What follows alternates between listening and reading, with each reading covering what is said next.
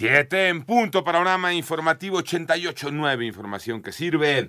Yo soy Alejandro Villalbazo, Twitter, TikTok, arroba Villalbazo13.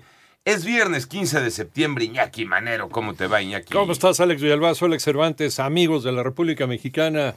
Vámonos con el panorama nacional. El secretario de Infraestructura, Comunicaciones y Transportes, Jorge Nuño Lara, informa que México recuperó la categoría 1 en seguridad aérea internacional con los Estados Unidos. Esto permitirá abrir más de 50 rutas nuevas de México a los Estados Unidos, lo que puede llegar a representar más de un millón de pasajeros cada año. Por otra parte, ayer la secretaria de Salud de Tabasco, Silvia Guillermina Roldán, informó que un vehículo que trasladaba 11.200 dosis de vacunas contra el virus del papiloma humano fue robado en el estado indicó que el vehículo fue encontrado rápidamente por la policía, sin embargo, se encontraba vacío.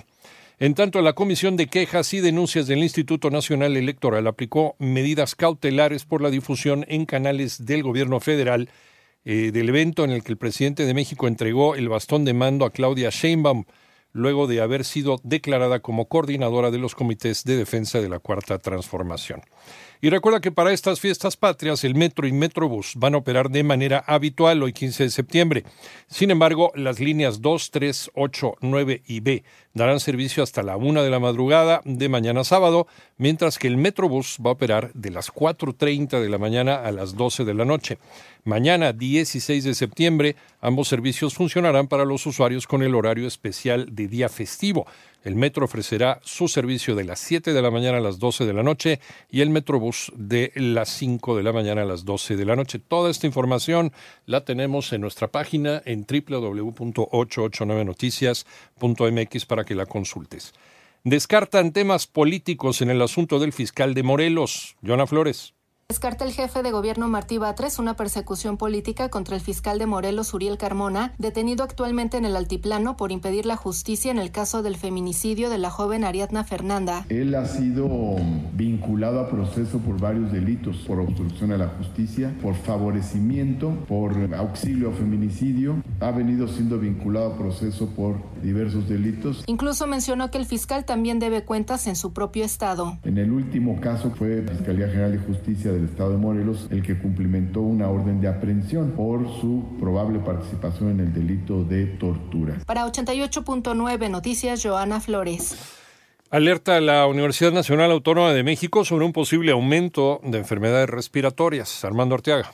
Ante el inminente inicio de la temporada otoño-invierno en el que se propagan más fácilmente el COVID-19, el virus de la influenza y otras enfermedades respiratorias, la Universidad Nacional Autónoma de México recomendó que las personas con síntomas utilicen cubrebocas al convivir con otras personas. Del mismo modo, lo recomendó al utilizar transporte público, eventos masivos o aglomeraciones, incluso al asistir a consulta médica. Sin embargo, reconoció que no se deben suspender actividades, pero las personas con síntomas sí deben aislarse de 3 a 5 días, usar cubrebocas y buscar atención médica. Para 88.9 Noticias, información que sirve Armando Arteaga. Vamos al panorama internacional. Esta mañana se dio a conocer el fallecimiento a los 91 años de edad del reconocido pintor, escultor y dibujante colombiano Fernando Botero.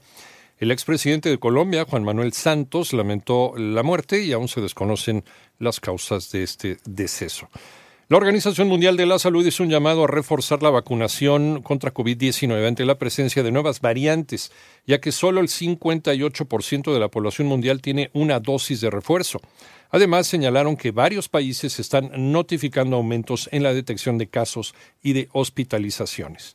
Por otro lado, por primera vez en la historia, el Sindicato Automotriz de Estados Unidos anunció una huelga en tres plantas de General Motors, Ford y Stellantis al no alcanzar un acuerdo sobre el nuevo convenio colectivo. En tanto, el fiscal federal de Delaware, también en los Estados Unidos, David Weiss, informó que Hunter Biden, hijo del presidente de los Estados Unidos, Joe Biden, fue imputado por tres cargos federales relacionados con la compra y posesión de armas. Esto ya que la adquisición de armas es ilegal para personas con adicciones. El servicio de emergencia en Libia, la Media Luna Roja, informa que la cifra de muertes en eh, la ciudad costera de Derna se elevó a 11.300, mientras siguen las tareas de búsqueda de unas 10.100 personas están dadas por desaparecidas tras esta inundación masiva.